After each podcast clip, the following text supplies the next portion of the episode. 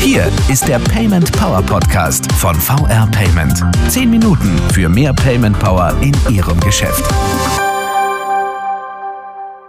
Hallo und äh, ganz herzlich willkommen zum Payment Power Podcast und einer neuen Folge, in der wir uns hier mit Themen rund um Bezahlung beschäftigen wollen. Wir sprechen ja über Anforderungen an Payment äh, und den Checkout, über Lösungen dafür für Händlerinnen und Händler, über Einkaufsverhalten von Kunden, offline wie online und vieles mehr. Und heute ganz konkret über die Bezahlung am stationären POS und auch eine, die man vielleicht nicht sofort auf dem Schirm hat. Und zum Glück bin ich nicht alleine, um darüber zu sprechen. Daniel Jagoczynski ist bei mir. Grüß dich, Daniel. Erstmal willkommen zurück. Ja, hallo Willi. Warst du ja schon mal hier? Freut mich, dass ich wieder mal dabei sein kann. Ich würde vorschlagen, sag du dennoch noch mal zwei, drei Sätze zu dir und was du so machst und dann starten wir rein. Ja, sehr gerne. Ja, ich bewege mich ja inzwischen schon seit äh, nunmehr 25 Jahren in dieser wunderbaren Welt des bargeldlosen Bezahlens in unterschiedlichen Fach- und Managementaufgaben. Bei VR Payment bin ich verantwortlich für das Key Account Management, äh, sprich für den Großkundenvertrieb. Mhm. Gut, Daniel, wir starten rein mit einem Thema. Ich hatte es eingangs gesagt, das vielleicht hierzulande bei uns noch nicht so ganz präsent ist, aber wer jetzt aufmerksam durch Geschäfte läuft, der sieht in äh, jüngerer Vergangenheit immer häufiger so Zahlungsvorgänge an der Kasse, die sich jetzt von der klassischen Kartenzahlung oder dem kontaktlosen unterscheiden. Also wo Kunden mit einem Smartphone und einem äh, Scanner zahlen. Und darüber wollen wir heute sprechen. Was genau hat es damit auf sich? Ja, es handelt sich tatsächlich dabei um ja, sogenannte optische Zahlverfahren. Das heißt, in der Regel wird über eine App eines äh, Payment-Dienstleisters oder eines Zahlensverfahrensgebers äh, ein, ein QR-Code angezeigt und dieser QR-Code beinhaltet also Transaktionsinformationen, die dann äh, von dem Scanner ausgelesen werden und dann die Zahlung auslösen. Mhm. Tatsächlich anders als wir es jetzt kennen äh, oder bei uns geläufig ist, dass die Karte über eine Kontaktlos-Antenne verfügt und dann mit dem Payment Terminal Transaktionsdaten kontaktlos austauscht, wird hier also die Information ausgelesen.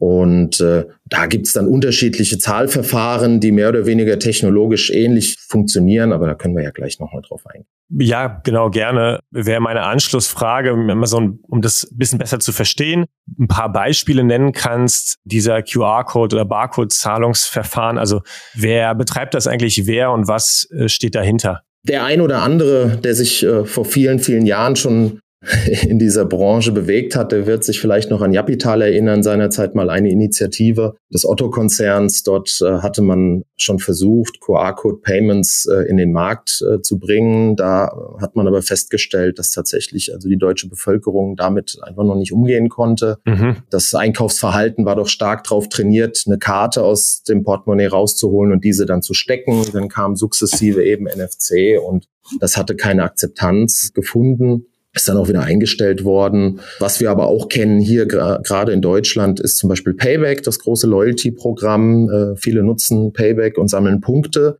Man hat äh, Payback dahingehend weiterentwickelt, zum Beispiel Punkte auch äh, dann über eine mobile Loyalty-Karte äh, sammeln zu können, indem man eben einen Strichcode oder, oder QR-Code dann scannen lässt. Und das hat man dann weiterentwickelt, zum Beispiel zu einem Zahlverfahren, was man jetzt bei teilnehmenden Händlern als Payback Pay kennt. Mhm. Aber das so aus diesem, aus diesem Kontext heraus äh, und aus globaler Sicht eigentlich noch viel stärker zu erwähnen sind äh, die beiden Zahlverfahren WeChat und Alipay. Wenn man das mal ganz, ganz äh, stark reduziert, kann man sagen, die Karte als Formfaktor plus dem Thema NFC auf der Karte bis hin zu, dass NFC inzwischen im Smartphone stattfindet, ist eher so ein westliches, äh, amerikanisches äh, Zahlverfahren. Das mhm. kommt da so eher her aus der DNA der Welt des Bezahlens und äh, QR-Code-Payments eigentlich eher so aus der östlichen asiatischen Welt, denn äh, insbesondere die Chinesen haben diesen technologischen Evolutionsschritt einfach übersprungen, die Karte da als Formfaktor mit NFC weiter äh, anzureichern, sondern äh, man ist durch die enorm schnelle Digitalisierung dort sehr, sehr schnell auf Smartphone-Apps und auf, auf Mobile Payment gekommen ja, ich denke mal so die Hintergründe äh, zu Alipay und WeChat Pay, die könnte man explizit nochmal äh, aufmachen und, und wo die beiden Zahlverfahren eigentlich herkommen. Aber was man wissen muss, ist, dass zum Beispiel in China inzwischen 90 Prozent aller Zahlungen, aller bargeldlosen Zahlungen tatsächlich über WeChat und Alipay abgewickelt mhm. werden. was, wenn man weiß, dass das die größte Volkswirtschaft der Welt ist, doch ein gigantischer Hebel ist. Hier in Deutschland noch nicht so ganz angekommen, aber hier gibt es auch einzelne Initiativen, die man immer häufiger sieht. Da will zum Beispiel jetzt ein PayPal aus dem E-Commerce kommt als E-Commerce-Zahlverfahren mhm. auch in den stationären Handel rein und hat da ein, ein QR-Code-Payment eingebaut oder äh, weitere noch zu nennen, der Klarna oder Blue Code, die auch wieder eine eigene Initiative sind. Äh, Daniel, vielleicht noch eine Zwischenfrage, bevor wir uns dann ja gerne mal tatsächlich mit der Nutzung von QR-Code-Methoden befassen, Vor- und Nachteilen im Vergleich zu eben dem, du hast gesagt, dem ähm, Entwicklungsschritt, Evolutionsschritt, der damit übersprungen wurde, nämlich NFC. Eine Zwischenfrage nochmal, weil mhm. du sagst, 90 Prozent äh, werden über Alipay und WeChat ähm, abgewickelt im chinesischen Raum. Sind die dann tatsächlich ausschließlich über QR-Codes basiert oder auch zusätzlich und optional über äh, sowas eben wie eine Karte und NFC auslösbar?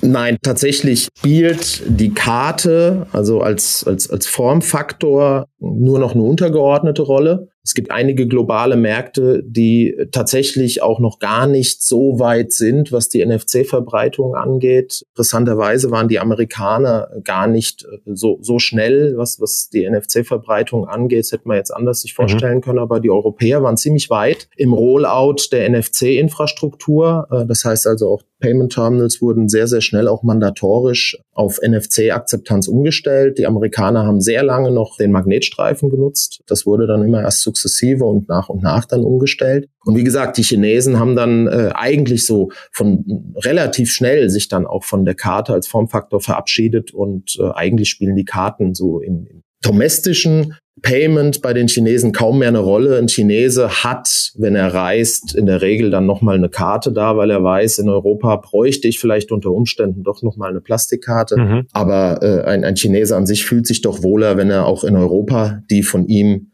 bekannten und vertrauten Zahlverfahren anwenden kann. Schauen wir mal auf Vor- und Nachteile. Gibt's die eigentlich? Also was ist anders jetzt für mich als denjenigen, der bezahlt oder für Händlerinnen und Händler? Was sind Vor- und Nachteile von Barcode oder QR-Code-Methoden? Also grundsätzlich würde ich sagen, auch so aus der, aus der Sicherheitsperspektive äh, gibt es da keine signifikanten Unterschiede. Es soll tatsächlich schon den ein oder anderen Hack gegeben haben, aber signifikanten Missbrauch jetzt auf Basis der von uns bekannten Zahlverfahren äh, ist, ist noch nicht jetzt medial bekannt mhm. geworden. Also würde ich heute von ausgehen, dass äh, das NFC-Verfahren was das Auslesen von Transaktionsdaten und das QR-Code-Payment äh, äh, sich in nichts nachsteht, will sagen, beide sind, sind vergleichbar sicher. Was man eben wissen muss, ist, man braucht tatsächlich einen, einen Scanner, oder aber äh, man muss das Smartphone, das kommt jetzt so ein bisschen drauf an, wie man äh, QR-Code-Payment anwendet. Da würde ich aber auch gleich nochmal was zu sagen. Aktivieren, um dann einen QR-Code auszulesen.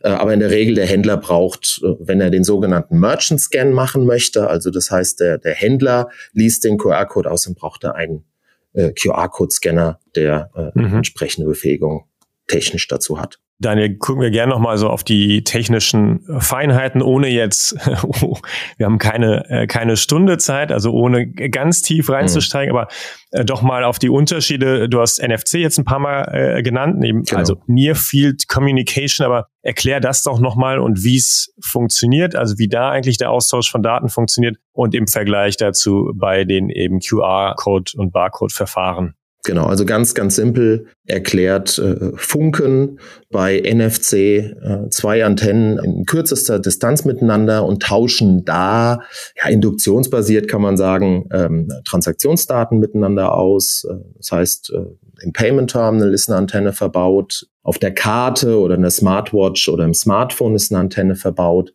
Und äh, wenn man eben diese beiden Antennen nah genug aneinander heranbringt, kann eine Transaktionsnachricht miteinander ausgetauscht mhm. werden. Tatsächlich, äh, wenn ich jetzt auf QR-Code oder der Barcode oder, oder auch Strichcode-Payment äh, gehe, dann ist das auch ein kontaktloses Verfahren. Aber in dem Falle wird eben eine optische Information ausgelesen und in dieser optischen Information sind die gleichen Transaktionsinformationen enthalten wie bei einer NFC-Transaktion. Mhm. Okay. Von der Methodik her, ich glaube, das ist äh, an der Stelle auch nochmal wichtig zu verstehen bei QR-Code-Payments. Es gibt, äh, wie gesagt, die Auslösung der Zahlung kann über, über zwei Wege funktionieren, also entweder über den sogenannten Consumer Scan oder den Merchant Scan, um das auch nochmal kurz zu erklären. Äh, der Consumer Scan heißt, der Kunde scannt einen QR-Code. Äh, da gibt es, äh, wenn man mal ein bisschen googelt oder ein bisschen auf YouTube recherchiert, ganz witzige Bilder. Zum Beispiel, das muss China wieder hervornehmen,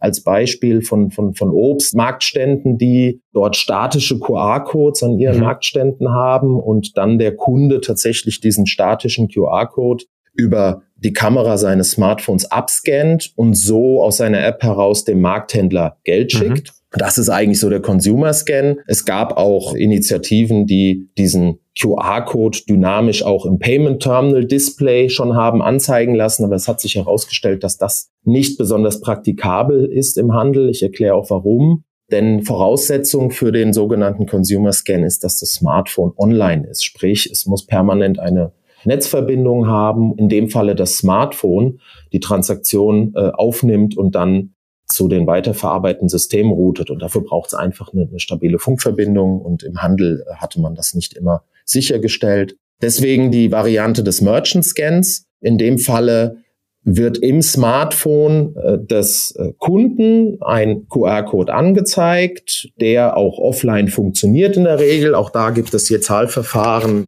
gegebenenfalls Varianzen, aber in der Regel funktioniert dieser QR-Code auch offline und der Händler scannt dann diesen QR-Code, den er in der App angezeigt bekommt, über den Scanner, den er entweder via USB am Payment Terminal angebracht hat oder äh, indem er den Scanner der Kasse mit benutzt, das wiederum dann am Payment Terminal via Schnittstelle dann angeschlossen mhm. ist. Vielen Dank für die Erläuterung. Was mache ich jetzt als Händler damit? Jetzt äh, habe ich vielleicht das Gefühl, schon wieder was Neues. Äh, worum muss ich mich da kümmern? Oder eben auch, in welchen Fällen kann sich das denn eigentlich für mich lohnen? Und was muss ich dann wissen und beachten? Also was würdest du sagen? Ich glaube ganz grundsätzlich, und das gilt für jeden Händler, sei es im E-Commerce, sei es im stationären Handel. Ich muss als Händler mich an den Wünschen meiner Kunden orientieren und dann natürlich auch die Zahlverfahren anbieten können, die eben nachgefragt werden oder die sicherstellen, dass ich äh, die Transaktionen eben auch adäquat abwickeln kann. Ich glaube, die, die Argumente kennen wir seit vielen, vielen Jahren. Es gibt nichts Schlimmeres, als einen Kunden wegschicken zu müssen, weil äh, mhm, ich sein ja. entsprechend gewünschtes Zahlverfahren nicht abwickeln kann. Das ist mal so grundsätzlich die Faust Faustregel. Und wenn man einfach jetzt weiß, dass neue Initiativen oder andere Initiativen immer stärker auf den Markt kommen, hier wirklich nochmal PayPal und Klarna zu erwähnen, die äh, eben klassisch aus dem E-Commerce kommen, sich aber hier wirklich eine signifikant große Anzahl von, von Kunden inzwischen schon auch, auch aktiviert und angeeignet haben, kann es natürlich sein, dass wir äh, auch in, in unserer Klientel eine gewisse Generation haben, die äh, PayPal durchaus mhm. sympathischer mhm. findet als, als eine Mastercard. Das will ich gar nicht werten. Es geht einfach nur darum, dass ein, dass ein Händler eben sich mhm. den Bedürfnissen seiner Kunden orientieren muss. Und äh, so ist es natürlich auch mit den QR-Code-Payments. Jetzt hat die Corona-Pandemie natürlich eine herbe Kerbe geschlagen in, in die, die Reisetätigkeit vieler Chinesen. Aber vor Corona war, war klar, dass insbesondere die Chinesen eigentlich die kaufkräftigste touristische Zielgruppe sind. Und äh, wenn ich äh, diese Umsätze mit dieser Zielgruppe machen will, dann komme ich an WeChat und mhm. Alipay-Akzeptanz einfach nicht vorbei. Das ist, das ist nun mal so. Dann äh, zum Abschluss, Daniel, vielleicht tatsächlich nochmal, was muss ich denn jetzt tun? Wir haben gesagt, wir haben das Thema WeChat, Alipay angesprochen, äh, aber auch gesagt, na gut, äh, das da kann man auch, ähm, wenn man ins Detail geht, lange drüber sprechen, aber was muss ich denn genau. jetzt tun als Händler, um zum Beispiel WeChat Pay anzubieten? Oder wie, was, wie kann ich da, auf wen kann ich zugehen? Was sind meine Schritte? Genau, also wir, wir als VR Payment äh, beschäftigen uns nicht nur mit diesen äh, QR-Code-Payments, sondern äh, wir sind auch der Zahlungsabwickler für eine Vielzahl äh, dieser sogenannten alternativen Bezahlmethoden. Ne? Mhm. Also wir sagen ja intern so ein bisschen alternativ dazu, aber ich glaube, sie sind bald sehr ergänzend, nicht nur alternativ.